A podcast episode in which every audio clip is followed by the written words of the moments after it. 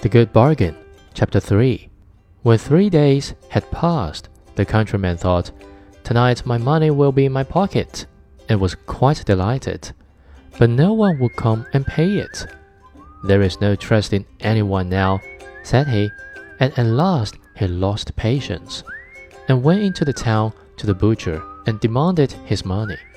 The butcher thought it was a joke, but the peasant said, Jesting apart, I will have my money. Did not the great dog bring you the whole of the slaughtered cow three days ago?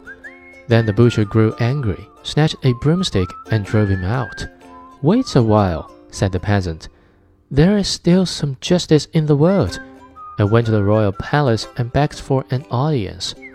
He was led before the king, who sat there with his daughter, and asked him what injury he had suffered. Alas, said he, the frogs and the dogs have taken from me what is mine, and the butcher has paid me for it with the stick. And he related at full length all that had happened. Thereupon the king's daughter began to laugh heartily, and the king said to him, I cannot give you justice in this, but you shall have my daughter to wife for it. In her whole life she has never yet loved as she has just done at thee and I have promised her to him who could make her laugh. Thou mayst thank God for thy good fortune. Oh, answered the peasant, I will not have her.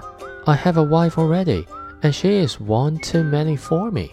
When I go home, it is just as bad as if I had a wife standing in every corner. Then the king grew angry and said, Thou art a boor. Ah, Lord King, replied the peasant. What can you expect from an ox but beef? Stop, answered the king. Thou shalt have another reward. Be off now, but come back in three days, and then thou shalt have five hundred counted out in full.